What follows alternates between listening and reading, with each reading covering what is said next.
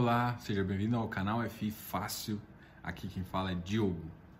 E hoje mais um fechamento do iFix. Hoje é o fechamento dia 6 de maio. E além do fechamento, a gente fala das novidades do dia. Bom, uh, antes de mais nada, gostaria de lembrar vocês que se inscreva no meu canal, assista o vídeo até o final. Se gostarem, dão um like e compartilhem o vídeo e compartilhem as informações. Sempre. Sempre vamos compartilhar com todo mundo para cada vez divulgar mais conhecimento pessoal, tá ok? Então vamos lá. Vamos conversar agora sobre o fechamento do iFix. Ah, hoje os recados vão ser, eu vou falar um pouco da, da notícia sobre a FIT, né, que é uma agência de, que faz a nota do país. Eu já tinha falado que o Brasil estava aumentando o risco país e tudo mais, e agora uma das agências de classificação de risco é, deu uma revisão, não mudou a nota, mas deu uma revisão dessa nota. Então a gente vai comentar o que, que isso impacta e por que, que isso é bem importante para um país você ter algumas notas e alguns graus de investimento aí. A gente vai comentar também hoje, uh, não tem como falar da Selic, né? Hoje é um assunto, um assunto bem importante. A gente vai falar um pouquinho de risco-retorno aí dos cenários, talvez de uma previsão de crescimento ou previsão de queda. E a gente vai avaliar e você vai tomar uma decisão do que você quer fazer com seu portfólio, tá? Então vamos, vamos ao iFix. O iFix hoje negativo 0.05, fechando em 2.586 pontos. Então basicamente ele permaneceu estável aí. A gente hoje tem mais ativos na sexta que eu avalio, a gente tem mais ativos negativos que ativos positivos. Vamos falar dos principais negativos e dos principais positivos. Canip, 108,9, caiu 1,89%.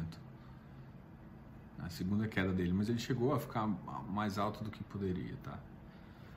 HGBS, 205, caindo 205.5, caindo 0,86%. RBVA caindo 0,83%, HSML caindo para 81 e 32. HGRE também caindo para 141. VRTA também caindo para 111,21, caindo 0,71 também. XPMOL voltando para a faixa 92,51, 0,54. O Ibovespa hoje caiu 0,51 também. Hoje teve um, um mau humor externo e também os investidores ficaram ficam de olho pensando no, no Copom, né? Dependendo do Copom, isso pode animar ou não. Eu vi uma notícia hoje também sobre o número de investidores. Eu, eu sempre falo do número de investidores que vão para o iFix, né? Que vão comprando fundos imobiliários e aqui é uma notícia também sobre os, o número de pessoas que estão comprando bolsa, né? O que é ativo de bolsa e o número foi aumentou mesmo nessa crise.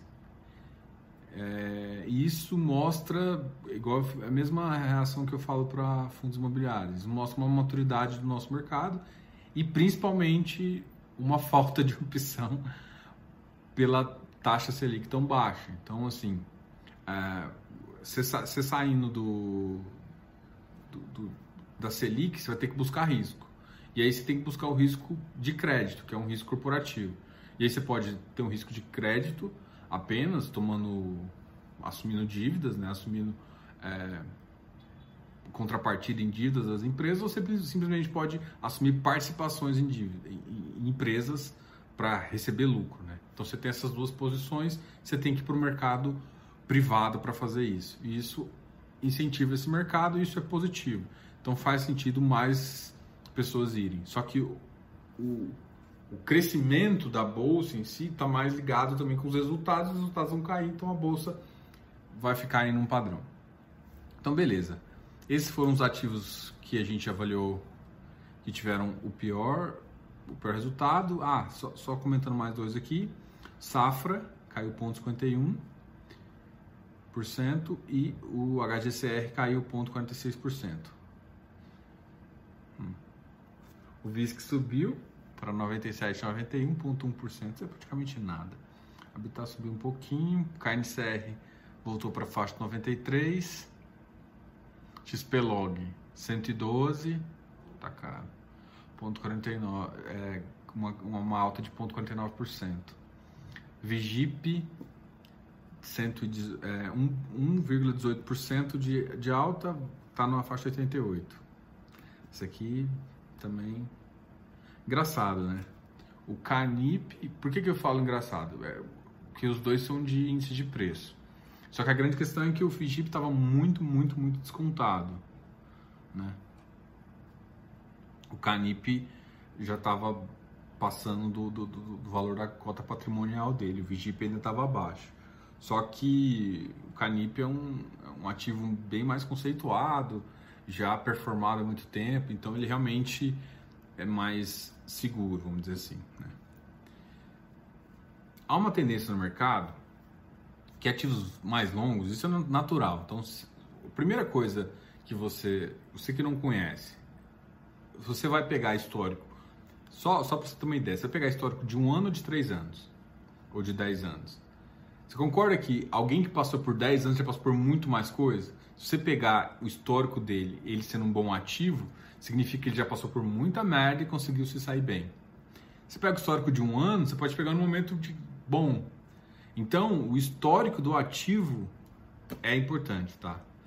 Então, os ativos com maior, mais tempo de casa, eles e, e boas performances, eles vão compensar isso no preço. Então, esses ativos vão normalmente estar mais porque eles são considerados portos seguros. Né? Tá? Então, isso é verdade? É verdade. Se você conhece é, bem o ativo, conhece o histórico dele, conhece como o pessoal faz as aquisições e acompanha a carteira, normalmente é mais fácil. Só que normalmente, se você quer oportunidade, você não vai nesses ativos. Então, é isso que você tem que mensurar. Agora vamos falar, eu falei do Vigip aqui, KNRI também subiu bastante, está na faixa de 160 Bom, nessa faixa tá difícil, tá? Chegando a tendo uma alta de 2,07%. Para mim, uma alta bem relevante aí. Hectare subiu para 117,50. Banestes também subiu um pouco. Becri. Ah, bom, isso, esse foi o fechamento. Né? Ah, e agora a gente vai conversar sobre as notas FIT, né? O que, que aconteceu? Ontem a FIT, a agência de risco, eh, na, terça-feira, né, avaliou que o Brasil está num rating BBB-, e aqui vai aparecer do lado os ratings tanto da FIT quanto da Moody's e da S&P. E aí ele ele avaliou o risco que o Brasil manteve BBB-, mas avaliou como uma perspectiva negativa. Por que, que é isso importante? Se você olhar aqui do lado, você vai perceber que BBB ele é o menor assim da FIT em grau não especulativo. Se ele cair mais um, se ele cair para B que é o abaixo dele, ele vai para altamente especulativo. Por que, que, isso é importante? Existem fundos de pensões mundiais, né? Por exemplo, um, um ativo na um fundo de pensão na Noruega, ele não investe na Noruega, ele investe em países da Europa, América América Central e tudo mais. Essa é a divisão global. Então, o Fundo de Pensão Internacional ele faz essa divisão global. Aí, o que, que eles fazem? Eles pegam por risco. Então, à medida que você está num grau de risco, você pode ter uma maior porcentagem do capital desses países. E isso faz sentido. Se a gente quer desenvolver nossa economia, a gente quer trazer capital externo. Então, quanto melhor, é, mais classificado a gente está, mais a gente pode receber esse dinheiro. E aí isso faz com que a gente cresça também mais. Então, isso é bem importante. Então, assim, uma vez que você cai, imediatamente o gestor, não imediatamente, né, mas ele tem um prazo aí, ele vai ter que diminuir a posição dele no país. Isso faz com que dinheiro saia do país e a dólar volte a subir e a moeda cada vez fique mais fraca. Então, esse posicionamento deles indica é, muito que o, a, economia, a economia do Brasil eles estão vendo com uma classificação mais baixa. Isso atrapalha. Quanto mais a gente evoluir, mais a gente pode ter uma participação maior desse capital estrangeiro, que vai fazer com que a nossa economia desenvolva mais, tá? Então, eu acredito que isso é muito relevante em relação a a instabilidade política né, que está tendo. Eu estou tendo que falar isso todas as vezes, mas eu já não vou falar nada de, de política em si, mas está refletindo justamente nisso. Eu sempre falo do, do, do, do índice do risco, do risco país, né? que está cada vez mais alto, né? De vez em quando dispara. É, por enquanto ele ficou no nível, ele está no nível alto, mas não não está no nível no pico aí. Mas espero que isso não volte a subir. Cada vez que isso suba, é, essas agências podem inclusive fazer tipo reunião de emergência e soltar uma um, um rating fora do, do previsto se a situação piorar muito, tá? Isso não é inusitado, eles já fizeram isso algumas vezes. Mas o normal eles esperam se a situação não degringolar tão feio, eles mantêm.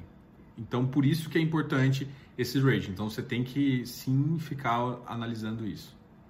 Ninguém sabe se a bolsa sobe ou se a bolsa cai. É impossível saber.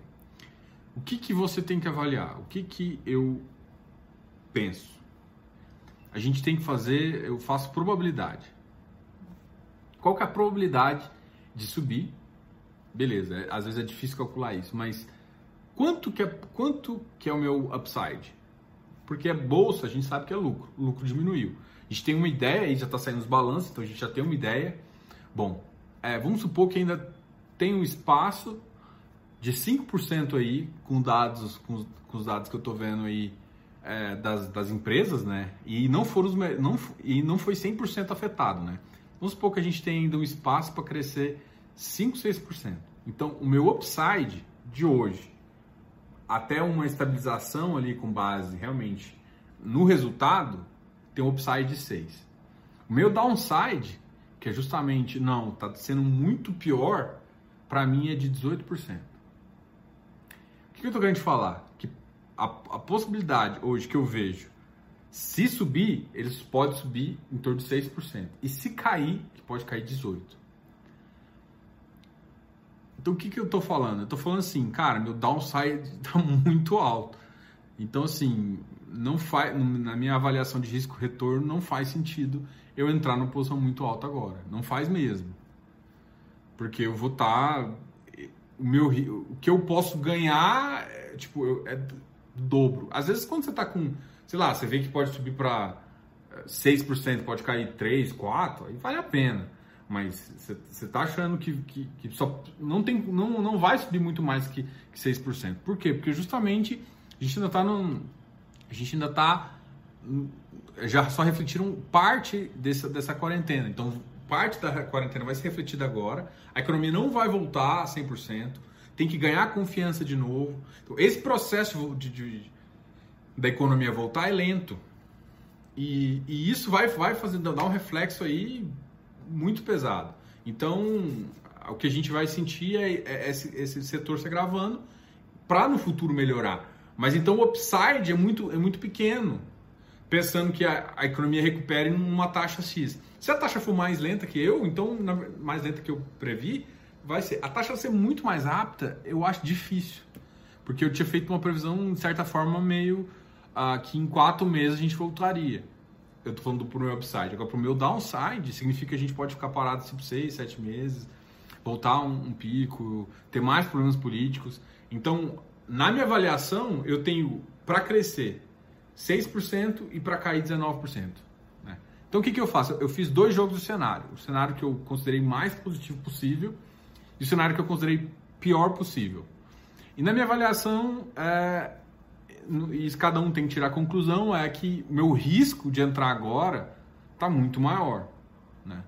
Então, por que, que, porque qual que é a minha opinião?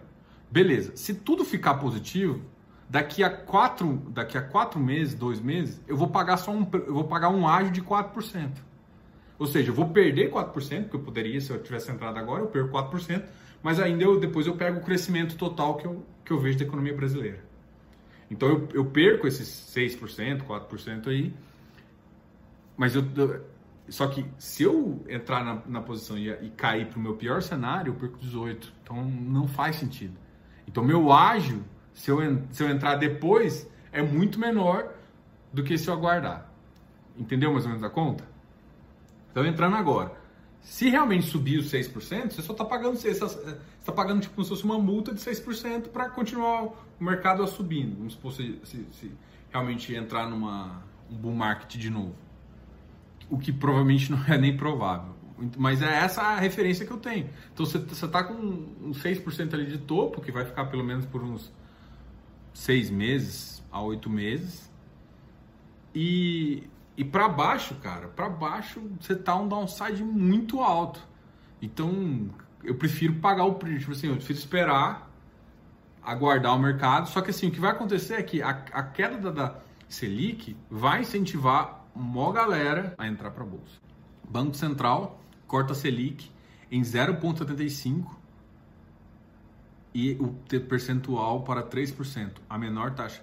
Não vou nem falar que é a menor taxa, porque a gente está de menor taxa há muito tempo. Cara, mas 3%, velho, isso me surpreendeu muito, assim. Eu, eu não imaginava que eles poderiam fazer esse corte desse tamanho, tá? Isso, para o que tem sido feito pelo Banco Central, mostra mostra ser arrojado assim. É, normalmente o Banco Central nosso ele, ele corta muito mais lento, tá? Muito mais lento, ele conta de meio ponto percentual. Eu, eu tinha imaginado inicialmente um ponto 25, fui agravando as, as situações, eu imaginei um corte ponto 5, até imaginava que ele ia dar dois cortes sucessivos de ponto 5, agora na próxima, para chegar em torno de 2,75 até o final do ano, ou talvez mais um ponto 25 aí, mas ele ia ser mais gradual. O que ele fez, não, ele realmente cortou ponto 75, o que é, o que você, por exemplo, se você está com seu dinheirinho ali na, no CDI, cara, 100% CDI rende 3% por ano. Então, a cada 100 reais que você tem, você vai ganhar 3. você vai ganhar 3 e a inflação vai te comer 2,20. tá bom, né? Bom, é... isso é uma excelente notícia, né? Assim, o, o, o Banco Central está fazendo tudo que pode, tá? É... Eu acho que ele vai ter que fazer mais, é claro, que pode não significa que não está que tá fazendo tudo. Ele tem que fazer mais. Mas, assim, a visão do Banco Central tem sido é, muito bem recebida pelo mercado, tá? Então, se, é um, se a gente tem que é, avaliar um, um, upside nesse mercado, a, é como o nosso Banco Central está fazendo. Então, se a gente tivesse um outro tipo de governo, a gente poderia ter mais outro, não vou dizer outro tipo de governo que, que eu posso cair em contradição, um outro tipo de política econômica, a gente poderia estar mais ferrado. Então, eu realmente acredito nessa política econômica desse governo, do jeito que o Banco Central está sendo conduzido. Eu acho que tem mais coisas para fazer, para melhorar, mas é um processo aí lento e bem interessante. Então, gente, esse foi mais um fechamento do iFix. Hoje é dia 6 de maio e a gente vai terminar o vídeo aqui. Cara, se gostou do vídeo, compartilhe esse vídeo nas suas redes sociais, dá um like no vídeo, se inscreva no canal, se não está inscrito, e ative as notificações. É, que a gente vai, é que eu sempre trago vídeos e novidades para você, tá? Até mais. Tchau, tchau.